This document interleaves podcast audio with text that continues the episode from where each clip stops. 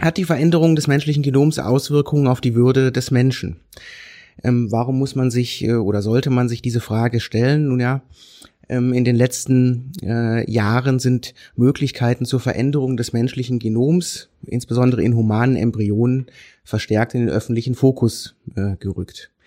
2015, das wissen Sie vielleicht, berichtete eine chinesische Forschergruppe erstmals, das Genom menschlicher, allerdings nicht entwicklungsfähiger Embryonen mittels der sogenannten CRISPR-Cas-Methode verändert zu haben, um einen genetischen Defekt zu reparieren, der verantwortlich für die sogenannte Beta-Thalassämie, eine schwere Erkrankung des Blutes, ähm, ist. Im Folgejahr 2016 folgten Berichte einer weiteren chinesischen Gruppe, die versucht hatte, ebenfalls nicht entwicklungsfähige Embryonen durch eine äh, CRISPR-Cas-mediierte Veränderung des sogenannten CCR5-Gens immun gegen, gegen HIV-Infektionen äh, zu machen. Es steigerte sich. Im Jahr 2017 machte die äh, chinesisch-amerikanische Gruppe um Shukrat Mitalipov bekannt, diesmal allerdings in prinzipiell entwicklungsfähigen humanen Embryonen, eine Mutation korrigiert zu haben, die verantwortlich für eine schwere Herzerkrankung ist. Und das Ganze kulminierte, Sie haben es bestimmt mitbekommen, im November letzten Jahres, ähm, als der chinesische Wissenschaftler He behauptete, äh, die von einem HIV-infizierten Vater abstammenden Zwillingsschwestern Lulu und Nana, wie sie dann genannt wurden, im frühen Embryonalstadium per gentechnischer Veränderung des zuvor schon genannten CCR5-Gens immun gegen HIV gemacht zu haben. Auch wenn in diesem Fall ähm, vieles immer noch im Dunkeln liegt, etwa warum gerade eine HIV-Immunisierung als Ziel ausgewählt wurde, wie genau die Experimente eigentlich vonstatten gingen, wie die Ergebnisse und insbesondere mögliche Nebenwirkungen kontrolliert wurden, fand dieser Fall zumindest kurzzeitig ausgeprägte mediale Resonanz und provozierte einige Debatten um das Für und Wider solcher Eingriffe. Dies dürfte auch daran gelegen haben, dass Hees Versuche in bestimmten Sinne eine neue Qualität hatten, so sie denn genau so stattgefunden haben. Während die Genome humaner Embryonen davor nämlich ausschließlich zu Forschungszwecken verändert wurden und was man natürlich auch diskutieren kann, die Embryonen anschließend verworfen worden waren, waren nun humane Embryonen erstmals äh, genomverändert und zur Reife und Geburt äh, gebracht äh, worden. Zum ersten Mal könnte man also sagen, äh, leben jetzt kleine zwar noch, aber Menschen unter uns, deren Genom anscheinend mit Hilfe biotechnologischer Methoden äh, verändert wurde. Diese unterschiedliche Wahrnehmung der Experimente von Mitalipov und den chinesischen Arbeitsgruppen auf der einen Seite und Hees Versuchen auf der anderen spiegelt eine für die ethische und rechtliche Bewertung solcher Maßnahme wesentliche Unterscheidungen wider, auf die ich noch zurückkommen werde. Ähm, die Veränderung nämlich des Genoms humaner Embryonen zu Forschungszwecken einerseits und die zukünftig durchaus erwartbare und auch erwartete äh, klinische Anwendung äh, solcher Maßnahmen. Im Zentrum der Debatten standen dabei vor allen Dingen mögliche Risiken für die per Eingriff in ihr Erbgut behandelten Personen, ihre Nachkommen oder zukünftige Generationen, sowie beispielsweise mögliche Legitimationskriterien, genauer die Frage, ob es überhaupt legitime Ziele der Veränderung des Genoms in humanen Embryonen gibt oder geben kann und falls ja, welche dies sein könnten ob also beispielsweise Maßnahmen der Genomveränderung unter bestimmten Umständen präventiven oder therapeutischen Zielen dienen dürfen oder gar auf die Ausrottung ganzer Krankheitsbilder abzielen sollen. Und schließlich gab es eine Reihe von Beiträgen, die unter Verweis auf die Menschenwürde für ein Verbot, andererseits aber eben auch für die Erlaubnis oder unter bestimmten Bedingungen und Umständen gar für ein Gebot solcher Eingriffe argumentiert haben. Um diese und weitere Argumente herum äh, positionierten sich die Debattenteilnehmer irgendwo zwischen Forderungen nach einem kategorischen Verbot der Erforschung und Anwendung von Maßnahmen zur Veränderung des humanen Genoms und Forderungen nach weiterer Forschung, um solche Maßnahmen irgendwann äh, zu klinischen Anwendungen äh, bringen zu können. Und dabei sind, und das äh, motiviert die weiteren Überlegungen, insbesondere ähm, Menschenwürde-Argumente interessant. Erstens, ich habe es gesagt, weil eben mit Menschenwürde sowohl für als auch gegen Maßnahmen der Genomeditierung ähm, argumentiert wird. Und zweitens, weil Menschenwürde Argumente in bestimmten Sinne kategorischen und absoluten Anspruch haben, sich also vordergründig vielleicht, wie ich noch versuchen werde zu zeigen, jeder weiteren Abwägung entziehen oder könnte man sagen, besondere argumentative Kraft haben, sofern sie überzeugen. Und genau deswegen ist es umso wichtiger, sich ihre Plausibilität beziehungsweise Überzeugungskraft im vorliegenden Kontext genauer anzusehen und zu prüfen, ob beziehungsweise wie mit Menschenwürde Argumenten für oder gegen Keimbahninterventionen argumentiert werden kann, ob also die Veränderung des menschlichen Genoms Auswirkungen auf die Würde des Menschen hat. Und um diese Frage zu beantworten, ähm, möchte ich zunächst ganz kurz klären, was denn überhaupt unter sozusagen relevanter Veränderung des menschlichen Genoms zu verstehen ist, also was eigentlich für die ethische und rechtliche Bewertung relevante Veränderungen ähm, im Genom sind ähm, und was dann ähm, unter Menschenwürde verstanden wird beziehungsweise verstanden werden kann, um sozusagen diese beiden Überlegungen dann zusammenzuführen ähm, und zu überlegen, wohin sie uns führen. Zur ersten Frage, was meint relevante genetische Veränderung? Veränderung kann man zunächst vielleicht allgemein definieren als einen Wechsel von Eigenschaften einer Entität. Der Begriff der genetischen Veränderung bezieht sich dabei notwendig aber auf einen Wechsel im Genotyp, genauer auf einen Wechsel in der Gensequenz. Das heißt, der Abfolge äh, der Basen Adenin, Guanin, Thymin, Cytosin in der DNA biologischer Entitäten und lässt sich daher verstehen als ein Wechsel in der Gensequenz einer biologischen Entität. Ein für die ethische und rechtliche Bewertung einschlägiger Begriff der genetischen Veränderung kann allerdings nicht beliebige Wechsel in dieser Sequenz ansprechen, sondern ausschließlich solche, die aus Eingriffen intentionaler Art, das heißt aus zielgerichteten Eingriffen, äh, resultieren. Andernfalls würde er etwa auch unter natürlichen Bedingungen vorkommende Mutationen äh, umfassen, die ethisch oder rechtlich zu bewerten wohl absurd ist. Wenn dem so ist, äh, dann lässt sich relevante genetische Veränderung für unsere Zwecke, relevante genetische Veränderung weiter präzisieren, als ein aus Eingriffen intentionaler Art resultierender Wechsel in der Gensequenz einer biologischen Entität. Und mit solchen intentionalen Eingriffen haben wir es bei den eingangs genannten Beispielen von Maßnahmen zur Veränderung humaner Genome oder auch der Genomeditierung ähm, zu tun. Denn was wird dort gemacht? Es wird äh, DNA von frühen, das heißt zum Beispiel äh, vor allen Dingen Einzellembryonen, gezielt geschnitten und verändert, indem mit dem sogenannten CRISPR-Cas-System etwa Gene eingefügt, entfernt oder ausgeschaltet werden. Und das ist es eben, was unter, in aller Kürze unter dem Schlagwort der sogenannten Genomeditierung äh, verhandelt wird. Wichtig ist dabei zu unterscheiden zwischen der sogenannten somatischen Gentherapie einerseits, bei der nur das Genom in Körperzellen eines Individuums äh, verändert wird. Das heißt, die Veränderung nicht an die Nachkommen des editierten Individuums weitergegeben wird bzw. vererbt wird und der sogenannten Keimbahntherapie, bei der Keimbahnzellen von Individuen genetisch verändert werden, die Veränderungen also an die Nachkommen weitergegeben bzw. Ähm, vererbt werden. Und im Gegensatz zu älteren Methoden, das Ganze wird auf die eine oder andere Art und Weise schon durchaus länger äh, ähm, gemacht und erforscht, im Gegensatz zu älteren Methoden wie etwa den sogenannten Zinkfinger-Nukleasen oder den sogenannten Talens ist dies mit der CRISPR-Cas-Methode eben relativ einfach, effizient und kostengünstig, so wird häufig gesagt, zu bewerkstelligen. Und wahrscheinlich auch deshalb hat CRISPR einen solchen Boom erfahren, insbesondere in der biologischen äh, Forschung. Die Veränderung des Genoms könnte nun ganz unterschiedlichen äh, Zwecken äh, dienen. Es könnten zukünftig genetisch bedingte Erkrankungen wie die Mukoviszidose beispielsweise ein häufig genanntes Beispiel beseitigt werden, aber auch ähm, das ähm, äh, sah man an den genannten Beispielen Immunisierungen gegen bestimmte Krankheiten wie HIV vorgenommen werden, aber auch Optimierungen, das was dann unter dem Stichwort Enhancement verhandelt wird, vorgenommen werden, indem etwa die Augenfarbe vorgeburtlich bestimmt wird oder aber bestimmte kognitive Funktionen ähm, verbessert werden was im Übrigen ähm, seit einigen Monaten äh, im Zusammenhang mit den beiden chinesischen Babys diskutiert werden, dass die Nebenwirkungen dieser CCR5-Veränderung ähm, äh, an bestimmten Stellen ein kognitives Enhancement äh, mit sich gebracht hätten, behaupten jedenfalls einige Autoren. Letztlich sind die äh, Grenzen äh, zwischen äh, Therapie und Enhancement es ist sowieso eine schwierige Frage aus anderen Gründen, ob man hier von Therapie tatsächlich sprechen können, aber diese Grenzen sind äh, fließend.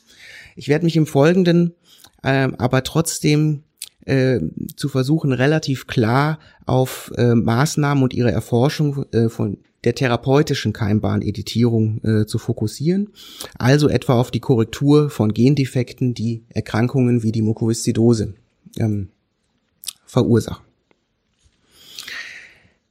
Damit komme ich zur zweiten Frage. Hm, was, was wird beziehungsweise was kann ähm, unter Menschenwürde äh, verstanden werden? Und äh, diese Formulierung macht schon deutlich, dass es natürlich ganz unterschiedliche Auffassungen und Interpretationen von Menschenwürde gibt, die diskutiert werden. Grundsätzlich ist zunächst zu unterscheiden einerseits Menschenwürde als ein dann näher zu, als eine dann näher zu bestimmende Eigenschaft und Menschenwürde als normatives Prinzip, genauer als Gebot, eben diese Eigenschaft angemessen zu berücksichtigen. Mit Annika Hart äh, und anderen lassen sich grob drei Auffassungen von Menschenwürde als Eigenschaft unterscheiden. Erstens äh, Menschenwürde als metaphysische Eigenschaft, beispielsweise durch Gott oder eine Vernunftbegabung äh, begründet. Zweitens Menschenwürde als etwa gesellschaftlich zugeschriebene oder zuerkannte Eigenschaft, wobei Zuschreibung hier dann auf gewissermaßen gesellschaftliche Konstruktion referiert, zu Erkennung hingegen auf die Anerkennung einer unabhängig bestehenden Eigenschaft referiert und damit zum Beispiel auch mit einer Auffassung von Menschenwürde als metaphysischer Eigenschaft verbunden sein könnte oder aber mit der dritten Auffassung, der gemäß Menschenwürde eine speziesabhängige Fähigkeit ist oder die Anlage ist, eben diese Fähigkeit zu entwickeln, die natürlich dann wiederum näher zu bestimmen ist. Sie können sich schon denken, Immanuel Kants Auffassung von Menschenwürde lässt sich der ersten dieser Kategorie äh, zuordnen. In der Grundlegung zur Metaphysik der Sitten und in der Kritik der praktischen Vernunft spricht er von Würde als unbedingtem, unvergleichbarem Wert, als Zweck an sich selbst, der einen Würdeträger eben zum Gegenstand der Achtung macht. Würde soll entsprechend dasjenige besitzen, was, Zitat, über allen Preis erhaben ist und mithin kein Äquivalent verstattet.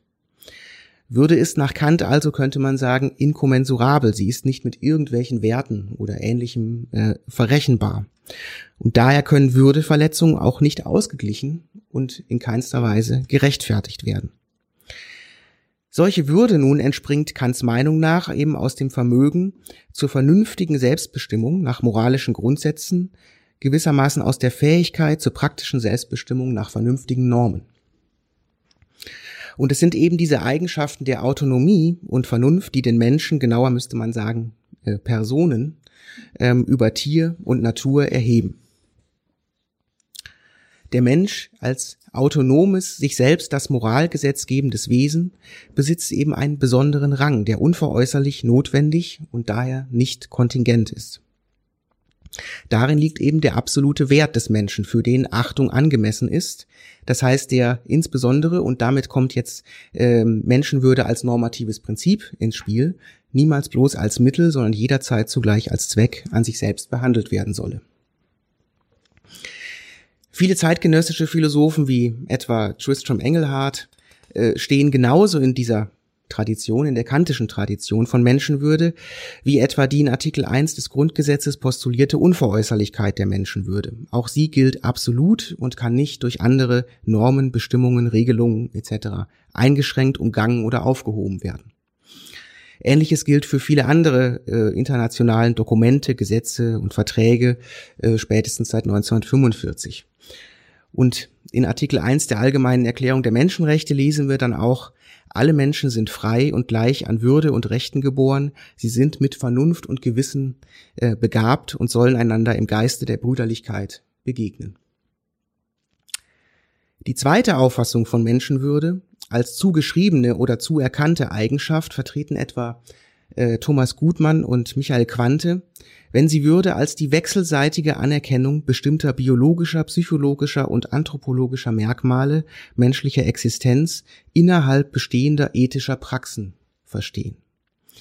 Im Sinne eines normativen Prinzips folgt für sie daraus insbesondere menschlicher Verletzlichkeit und Bedürftigkeit, angemessen zu begegnen und vor dem Hintergrund unserer ethischen Praxis mit ihrem Selbstbestimmungsideal andere nicht daran zu hindern, ihr eigenes Leben autonom als Realisierung der je eigenen Persönlichkeit zu führen. Zentral für diese Auffassung ist, dass sie insbesondere mit der Referenz auf bestehende ethische Praxen ein kontingentes Momentum einführt. Die angemessene Berücksichtigung von Würde ergibt sich nicht mehr zeit- und kultur- und ortsunabhängig, sondern mit Blick auf bestimmte kulturelle Kontexte und den in ihnen geteilten Werten, Normen und Idealen, ähm, in unserer eben der Autorenmeinung nach insbesondere das Selbstbestimmungsideal. Die dritte Auffassung von Menschenwürde, der gemäß äh, Menschenwürde eine speziesabhängige Fähigkeit oder Anlage ist, eben diese Fähigkeit zu entwickeln, sieht ähm, etwa Annika Hart im Unantastbarkeitspostulat des Grundgesetzes realisiert, obgleich sie es in kantischer Tradition äh, verortet.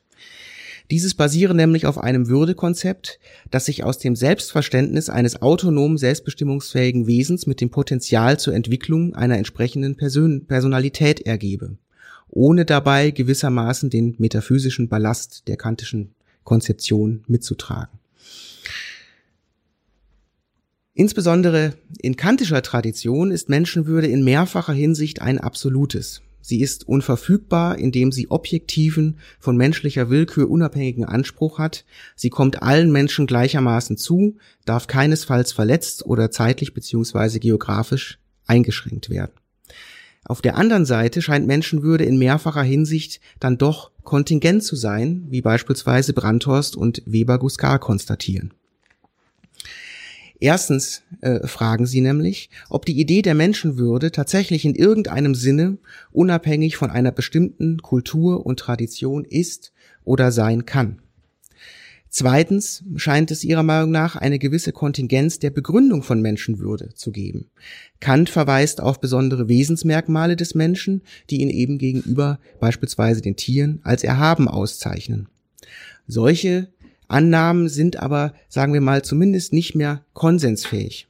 Und mit Brandhorst und Weber-Guskar könnte man fragen, ich zitiere, wie kann die Menschenwürde mehr sein als ein Maßstab, den wir nur kontingenterweise akzeptieren, aber nicht in einer substanziellen Weise als wahr oder vernünftig ausweisen können? Wie könnte man versuchen, sie noch zu begründen? Oder ist schon diese Frage irreführend, weil sich die Idee aus keinen anderen Ideen herleiten lässt, sondern ihrerseits fundamental ist? Doch was genau unterscheidet sie dann von einem moralischen Dogma? So fragen die Autoren. Vielleicht, und auch das gestehen sie zu, sind diese beiden Kontingenzen aber auch gar nicht weiter dramatisch, denn sie entkräften die Idee der Würde nicht einfach. Schließlich, so sagen sie, sagen die kontingenten Wege, auf denen wir die Geltung von Normen der Menschenwürde gerechtfertigt haben, nicht notwendig etwas über die Geltung selbst aus.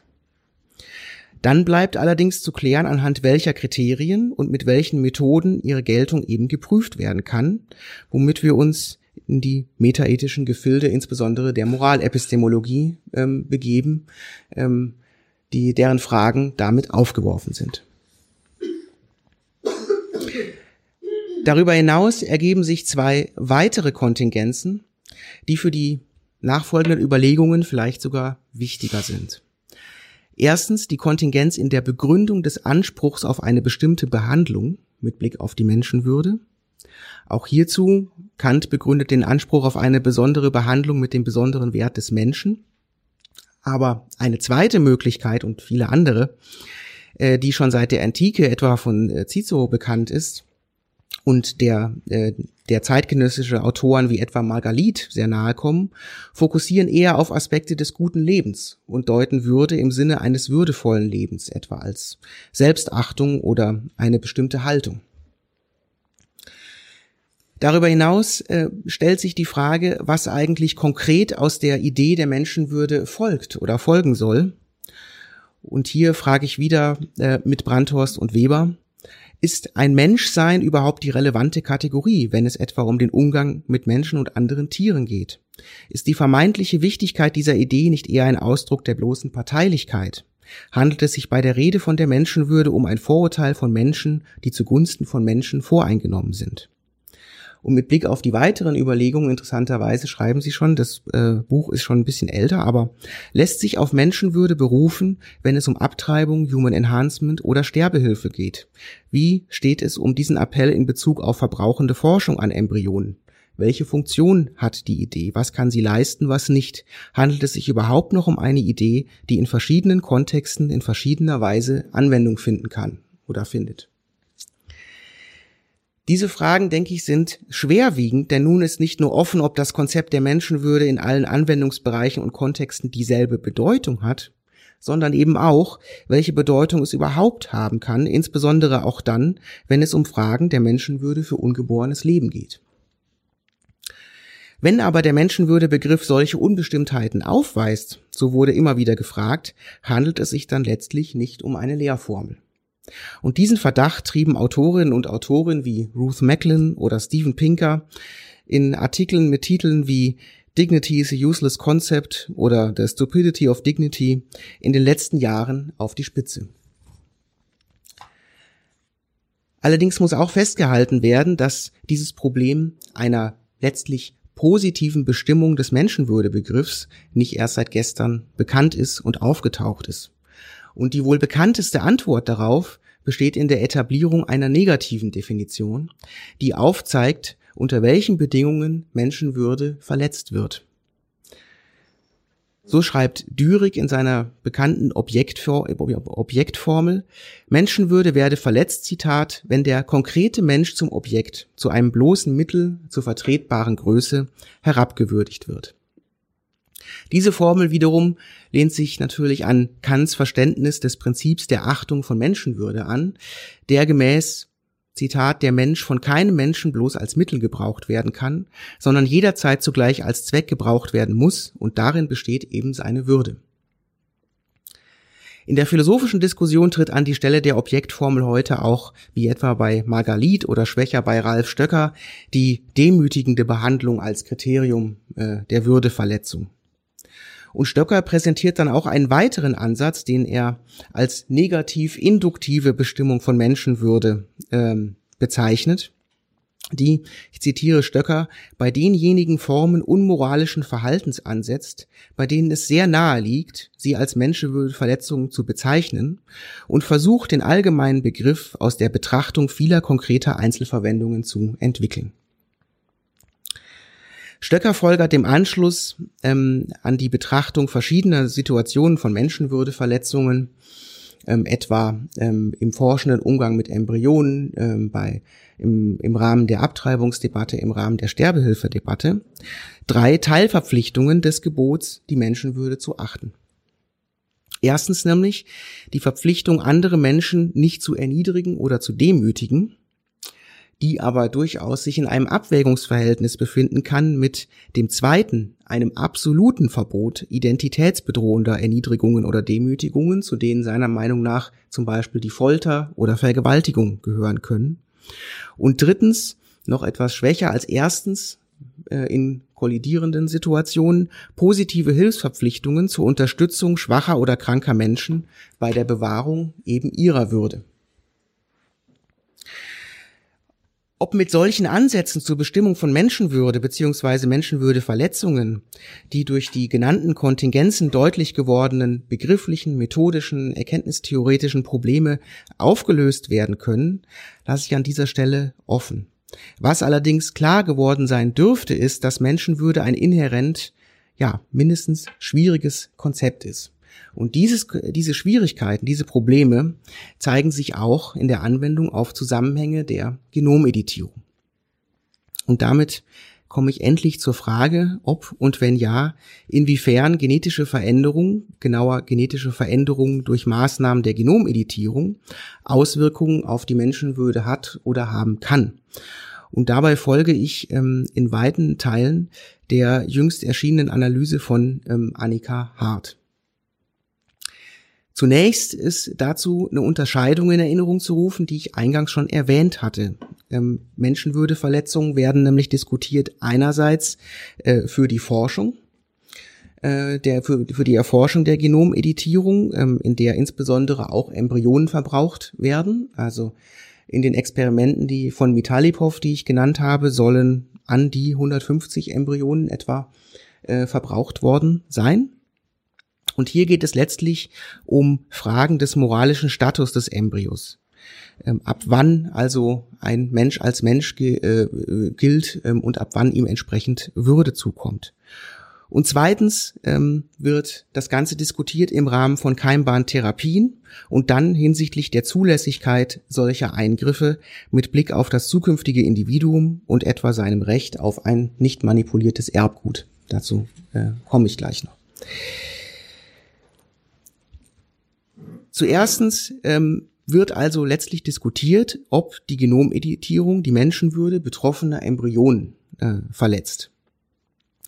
Und zunächst mal, hm, so auch Annika Hart, äh, könnte mit Blick auf die Forschung der Eindruck entstehen, Embryonen würden objektiviert, da sozusagen nur für die Gewinnung neues, neuen Wissens erzeugt und daher mit Blick auf die genannte Objektformel eben in ihrer Würde verletzt, da ihnen kein Selbstzweck zukommt.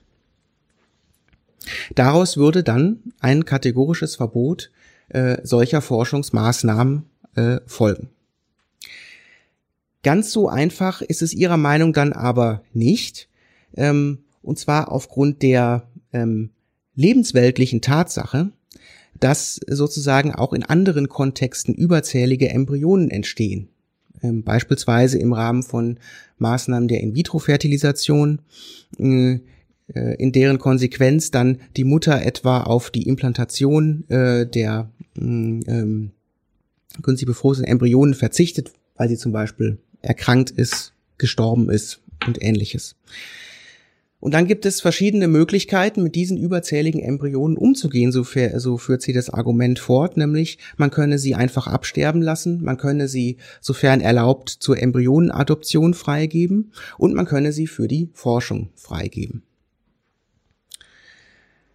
Und vor diesem Hintergrund der Existenz nicht zwangsläufig für die Forschung gewonnener und vielleicht instrumentalisierter Embryonen, ähm, wird Ihrer Meinung nach die Frage nach einem absoluten Verbot der Forschung an keimbaren Therapien doch wieder ähm, virulent.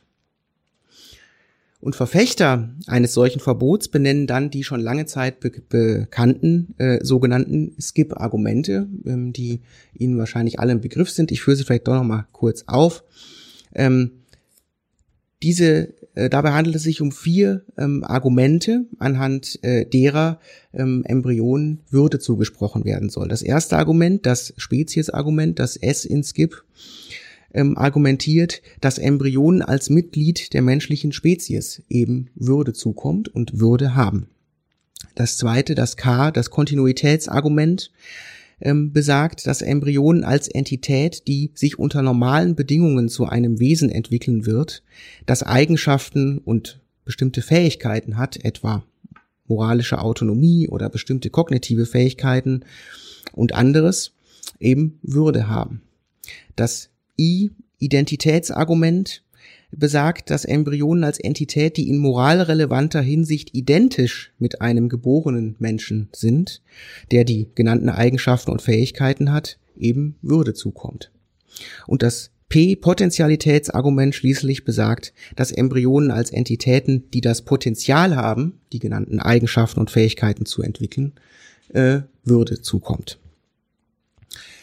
Gegner dieser Argumentation ähm, argumentieren nun, dass die unterstellten Beziehungen zwischen äh, Embryo und geborenem Menschen nicht bestehen, die für diese ähm, Argumente maßgeblich sind, oder dass diese Beziehungen nicht notwendigerweise den Status von Embryonen erhalten. Und es ist klar, dass die Annahme oder Ablehnung eines oder mehrerer dieser Argumente dann erhebliche praktische Konsequenzen für Forderungen nach dem richtigen äh, moralisch richtigen Umgang mit Embryonen mit Blick auf ihre Würde im Kontext der Erforschung von Maßnahmen der Genomeditierung hat oder hätte.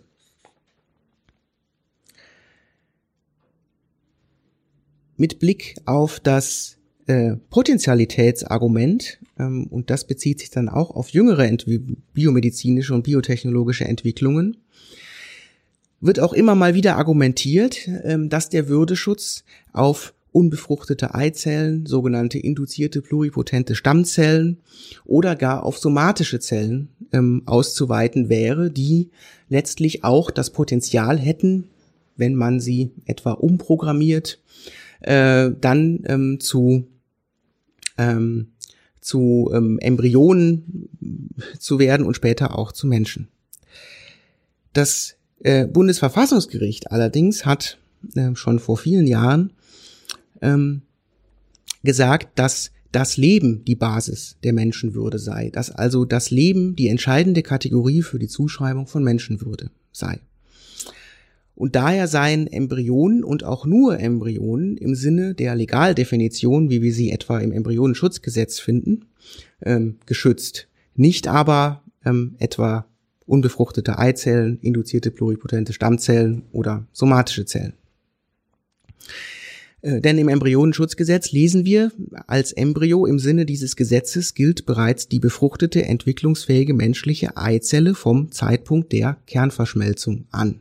Und dazu gehören die anderen genannten äh, Zelltypen sicherlich nicht. Nun ist um diesen äh, Punkt des Bundesverfassungsgerichts, der äh, sozusagen das Leben an oder das Recht auf Leben letztlich an Menschenwürde bindet, ähm, umstritten, insbesondere auch in der rechtswissenschaftlichen ähm, Debatte. Denn hier wird häufig auch behauptet, dass das Recht auf Leben nicht aus der Menschenwürde folge. Als Beispiele dafür werden benannt, äh, dass etwa, und da komme ich jetzt wieder auf Frau Hart zurück, ähm, dass etwa Soldaten und Feuerwehrleute die in, im Dienst ihr Leben verlören, dadurch nicht in ihrer Würde verletzt seien. Ähm, und eine weitere, äh, ein weiterer Vergleich wird dann oftmals auch gezogen zu den einschlägigen Abtreibungsentscheidungen, die ja ähm, äh, gewissermaßen das Recht auf Leben auch nicht an Menschenwürde binden würden. Entsprechend folgern diese Argumente, dass das im Artikel 2 Absatz 2 des Grundgesetzes äh, benannte Recht auf Leben zwar einen Höchstwert anspreche, ähm, aber nicht unantastbar sei, es sich nicht jeder Abwägung entziehe. Darauf wird wiederum äh, ähm, geantwortet oder gegenargumentiert, dass Konfliktsituationen wie solche in äh, des Schwangerschaftsabbruchs in der die Würde des Embryos mit der Würde der schwangeren Frau kollidiere, etwas ganz anderes sein und nicht vergleichbar sein mit Konfliktsituationen in der Forschung an in vitro gezeugten Embryonen, in der könnte man sagen, oder so sagen dann diese Argumente nach Frau Hart, die Würde des Embryos mit Forschungsinteressen kollidiert. Also sozusagen von äh, dem einen Fall, in dem bestimmte Abwägungen vollzogen werden, auf diesen Kontext ähm, zu schließen, sei schlicht und ergreifend falsch. Als Alternative ähm, zu dieser länglichen Debatte hat ähm, etwa äh, Birnbacher unterschieden zwischen der individuellen Würde eines Menschen und der Würde der menschlichen Gattung. Also erstens Würde, die allen geborenen äh, lebenden Menschen zukommt ähm, und nur und seiner Meinung nach würde nur diese Bedeutung den Anspruch auf bestimmte Rechte äh, implizieren, etwa nicht instrumentalisiert zu werden. Und zweitens demgegenüber Würde, die die Gattung Mensch als Ganze ähm, umfasse äh, womit er sich sozusagen auf eine Art, unsere äh, Juristen sprechen immer gern von Menschheitswürde ähm, bezieht. Ähm, und die ähm, in Frage stehenden Embryonen würden jetzt eben unter diese Menschheitswürde fallen, nicht aber unter die individuelle Würde. Ähm, und wie ich ja schon gesagt hatte, kommt nur der individuellen Würde ähm, die Bedeutung zu, dass sie den Anspruch auf bestimmte Rechte ähm, impliziert. Seiner Meinung nach äh, gehe es im Embryonenschutz also sozusagen nicht um die Würde des einzelnen Embryos, sondern vielmehr um den Schutz des Menschenbildes, ähm, um das gestritten wird äh, und um, ich zitiere, eine Beeinträchtigung der Identität und Eindeutigkeit der Gattung als Ganzer. um mit Frau Hart zusammenzufassen, was diesen Forschungsaspekt angeht. Die Bewertung, ob die für die Entwicklung der Keimbahntherapie notwendige Forschung an Embryonen eine Verletzung der Würde des Embryos im Sinne der Objektformel darstellt, bricht sich letztlich am moralischen Status des vorgeburtlichen Lebens und dieser wird ganz uneinheitlich bewertet. Faktisch jedenfalls, äh, wie ich gerade vorgeführt habe. Mit Blick auf die Frage danach, ob eine Veränderung des menschlichen Genoms Auswirkungen auf die Würde des Menschen hat, ist in diesem Kontext also zu konstatieren, it depends. Dies hängt nämlich im Wesentlichen davon ab, wie man die angesprochenen Kontingenzen des Menschenwürdebegriffs beantwortet, beziehungsweise wie man sich in diesen Fragen positioniert und welche argumentativen Konsequenzen man für seine Position in Kauf zu nehmen bereit ist. Damit komme ich zur zweiten Frage, ob im Falle der Anwendung einer Keimbahntherapie eine Verletzung der Menschenwürde des zukünftigen Menschen und oder seiner Nachkommen äh, vorliegt. Auch hier wieder äh, ein, ja, als Einstieg ein, eine relativ einfache Überlegung, die aber häufig vorgebracht wird, nämlich die Überlegung, dass ein, dass der nicht vorhandene, die nicht vorhandene informierte Einwilligung äh, von editierten Embryonen ähm, zur Folgerung führen könnte, äh, der Eingriff verletze die Würde des späteren äh, Patienten mit Blick auf seine Selbstbestimmung. Und so auch Habermas, zwar im Kontext äh, des Klonens, aber er spricht von einem einseitigen und irreversiblen Eingriff in die Identitätsbildung einer künftigen Person, wenn er sagt, der programmierten Person, der das Bewusstsein der Kontingenz naturwüchsiger biografischer Ausgangsbedingungen genommen wird, fehlt eine mentale Bedingung, die erfüllt werden muss, wenn sie für ihr Leben retrospektiv die alleinige Verantwortung übernehmen soll. Das ist seine zentrale These. Dies gilt allerdings, wie er auch selbst zugibt, eher für optimierende Maßnahmen, diese Aussage, denn für therapeutische. Denn er sagt selbst, alle therapeutischen Eingriffe, auch die pränatalen, müssen von einem mindestens kontrafaktisch zu unterstellenden Konsens der möglicherweise Betroffenen selbst abhängig gemacht werden. Und dies wird ja auch in vielen Zusammenhängen so gesehen. Etwa wenn Minderjährige behandelt werden, äh, kognitiv stark beschränkte Personen behandelt werden und ähnliches. Daher kann im Gegenteil im Namen der Würde, ähm, zumindest tun es einige Autoren, vielleicht sogar für solche Eingriffe argumentiert werden, und zwar in stärkerer oder schwächerer Weise, und in den meisten Fällen wird dabei immer auf mögliches Leid und dessen Vermeidung ähm, Bezug genommen. Wenn zum Beispiel Herr Rehmann-Sutter sagt, ähm, eine Keimbahntherapie kann unter bestimmten Umständen ein Leben in Würde überhaupt erst ermöglichen, etwa dann, wenn sie vor schwersten Leiden bewahrt. Und Herr Sass noch einen draufsetzt ähm, und sagt, Keimbahntherapien sind mit Blick auf die Menschenwürde sogar geboten, damit eine Technik zur Verfügung steht, mit der man Menschen vor schweren Erbanomalien heilen kann. Damit, mm, und auch diese mm, Abfolge der Probleme stammt wieder aus dem Buch von Frau Hart, was ich auch sehr empfehlen kann. Im Übrigen, haben Sie vielleicht schon gemerkt. Ähm, damit gehen eine, mit solchen Argumenten gehen allerdings grundsätzlich zwei Probleme einher. Äh, zum einen äh, wird entgegengehalten, dass äh, solche Argumente gewissermaßen einen Gesundheitsimperativ beinhalten würden. Es ist also nicht der Fall, dass jeder noch so schwer Erkrankte quasi automatisch alle denkbaren Heilbehandlungen an ihm befürwortet. Und da gibt, gibt es auch Studien, die das zeigen. Ähm, also sozusagen zu argumentieren, ähm, wenn du krank bist, dann ist es unter allen Umständen alles äh, richtig, alles Mögliche zu tun, kann man zumindest mit Blick auf die Selbstbestimmung äh, solcher Patienten nicht einfach so behaupten. Dennoch von der Intuition und just heute kam ja auch die vorläufige Stellungnahme des Deutschen Ethikrates ähm, raus äh, zu Eingriffen in die Keimbahn. Ähm, intuitiv scheint es in irgendeiner Weise so zu sein, dass die Behauptung, äh, das Bewahren vor einer Krankheit verletze die Würde eines Individuums doch irgendwie schwierig erscheint. Und das, diese Intuition spiegelt sich auch, ähm, ich habe sie zwar erst äh, vor zwei Stunden das erste Mal vor mir gehabt, aber ich denke, diese Intuition spiegelt sich auch in der Stellungnahme des äh, Deutschen Ethikrates von heute wieder, in der nämlich äh, jetzt eben für die Erfor für die moralische Erlaubnis, sagen wir mal, der Erforschung von Keimbahntherapien für schwere Erkrankungen argumentiert wird.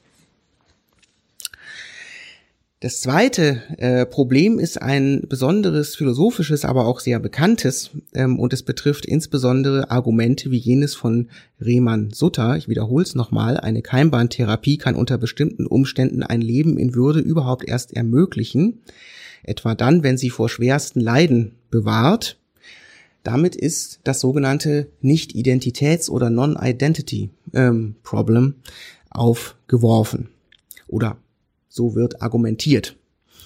Und dieses Problem in aller Kürze, auch das ist eine sehr längliche und äh, äh, schwierige Debatte, sagt äh, zu solchen Argumenten, ähm, die das Individuum, das hier sozusagen besehen wird, ist eben genau das Individuum, das es ist, weil sie durch zum Beispiel diese Genomeditierung gegangen ist oder eben nicht.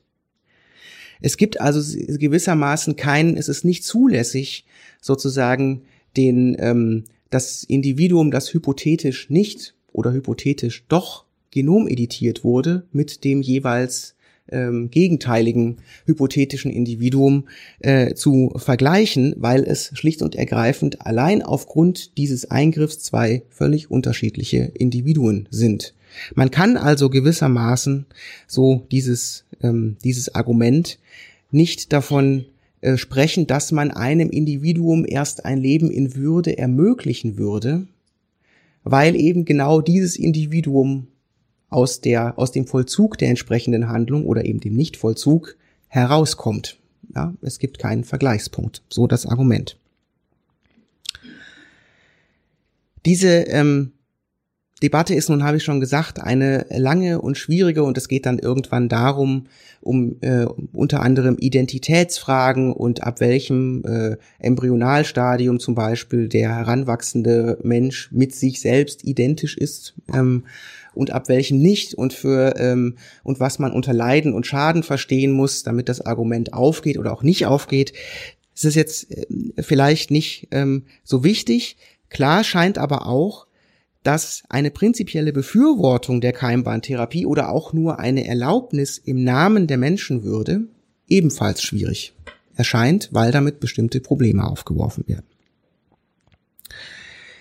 Demgegenüber ähm, scheint allerdings die kategorische Ablehnung etwa ähm, mit dem Hinweis darauf, ein Individuum habe Anspruch auf ein nicht manipuliertes Erbgut, da dieses seine Menschenwürde berühre, ebenso schwierig.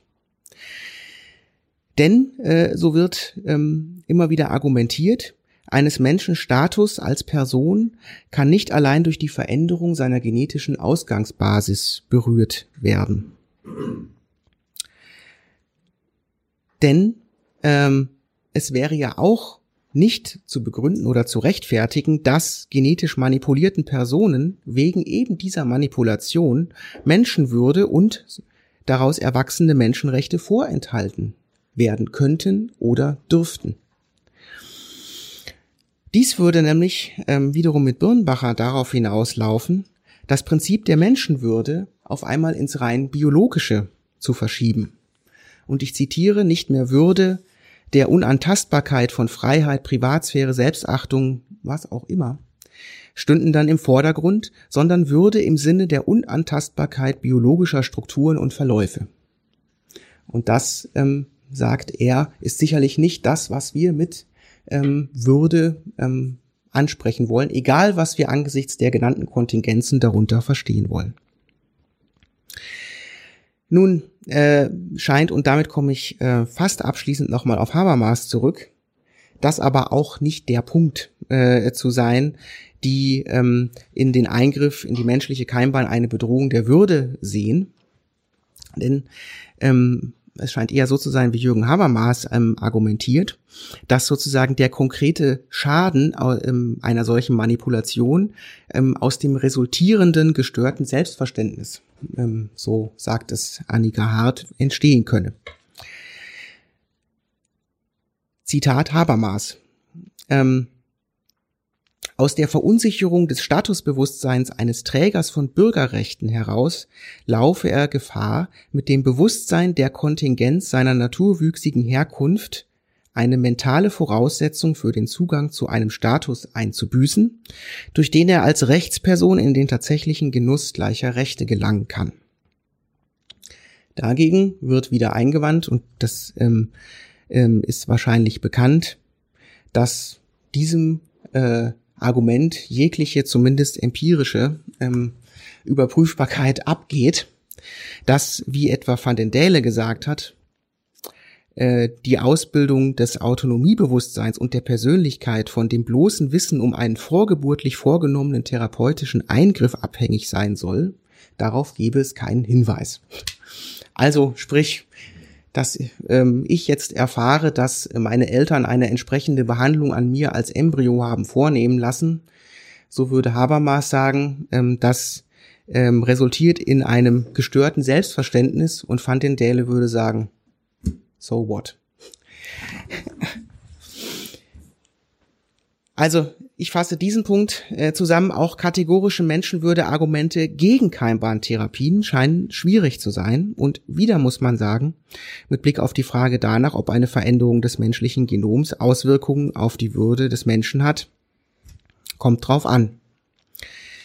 Denn auch hier hängt es äh, im Wesentlichen davon ab, wie man auf die angesprochenen Kontingenzen des Menschenwürdebegriffs und seine Implikationen äh, reagiert und welche Konsequenzen man bereit ist dafür zu tragen. Damit komme ich zu meinem Fazit. Sowohl würdebezogene Argumente für als auch solche gegen Keimbahntherapien sind mit einer ganzen Reihe von Schwierigkeiten äh, konfrontiert. Offen bleiben muss also letztlich, ob die Veränderung des menschlichen Genoms tatsächlich Auswirkungen auf die Würde des Menschen hat. Das heißt aber nicht, dass Maßnahmen der Genomeditierung quasi automatisch moralisch als moralisch unproblematisch ähm, aufzufassen sind. Aber vielleicht sind andere Argumente dann viel gewichtiger als in diesem Falle die Menschenwürde, nämlich Argumente, die Risiken, Unsicherheit, Verantwortung für zukünftige Generationen und vieles mehr, vielleicht auch wie heute der Ethikrat schrieb, Solidarität ähm, und vieles andere mehr äh, betreffen, um eine ähm, angemessene moralische und auch rechtliche Auseinandersetzung mit diesem Themenkomplex ähm, zu ermöglichen. Oder aber es bleibt unter ähm, ja gewissermaßen Menschenwürde motiviert, ähm, vielleicht doch folgende zwei Möglichkeiten, die ich aber jetzt nur in aller Kürze skizziere. Die erste Möglichkeit könnte darin bestehen, im Sinne Birnbachers mit Blick auf mögliche Auswirkungen auf Menschenbild und Gesellschaft zu argumentieren. Wenn man klar machen kann, dass gewissermaßen die Grundlage unseres Zusammenlebens durch den Einsatz solcher Maßnahmen der Genomeditierung in Gefahr wäre, weil das Menschenbild durch solche Eingriffe maßgeblich verändert wird, zum Beispiel, und damit etwa die Grundlage gegenseitig anerkennenden Verhaltens nachhaltig in Frage gestellt wird. Das wäre tatsächlich aber von empirisch zu überprüfenden Bedingungen abhängig, in gewisser Weise. Ähm, ja, und insofern ein äh, folgen- oder konsequenzenorientiertes Argument mit Blick auf bestimmte Aspekte und ein bestimmtes Verständnis von Menschenwürde. Und die zweite Möglichkeit könnte gegebenenfalls sein, in Anlehnung an Gutmann und Quante, wobei ich da ganz offen bin, dass ich dem Ansatz unter bestimmten theoretischen Gesichtspunkten ähm, kritisch bewerten würde, aber in Anlehnung an Gutmann und Quante den Bezug auf Menschenwürde als Basis für die angemessene Berücksichtigung von Bedürfnissen, menschlichen Bedürfnissen zu sehen. Dann ging es um die Frage, über welche Bedürfnisse wir sprechen. Über die ähm, äh, der Eltern ähm, des Embryos beziehungsweise des heranwachsenden Kindes, über seine Nachkommen, ähm, und wie diese Bedürfnisse jeweils zu bewerten wären und gegebenenfalls auch gegeneinander abzuwägen wären. Und man würde sich natürlich gegebenenfalls wiederum, wenn es um die Bedürfnisse des Embryos geht, ähm, das Nicht-Identitätsproblem einhandeln. Damit bedanke ich mich und ähm, gucke in einige skeptische, in einige erfreute Gesichter und freue mich auf die Diskussion.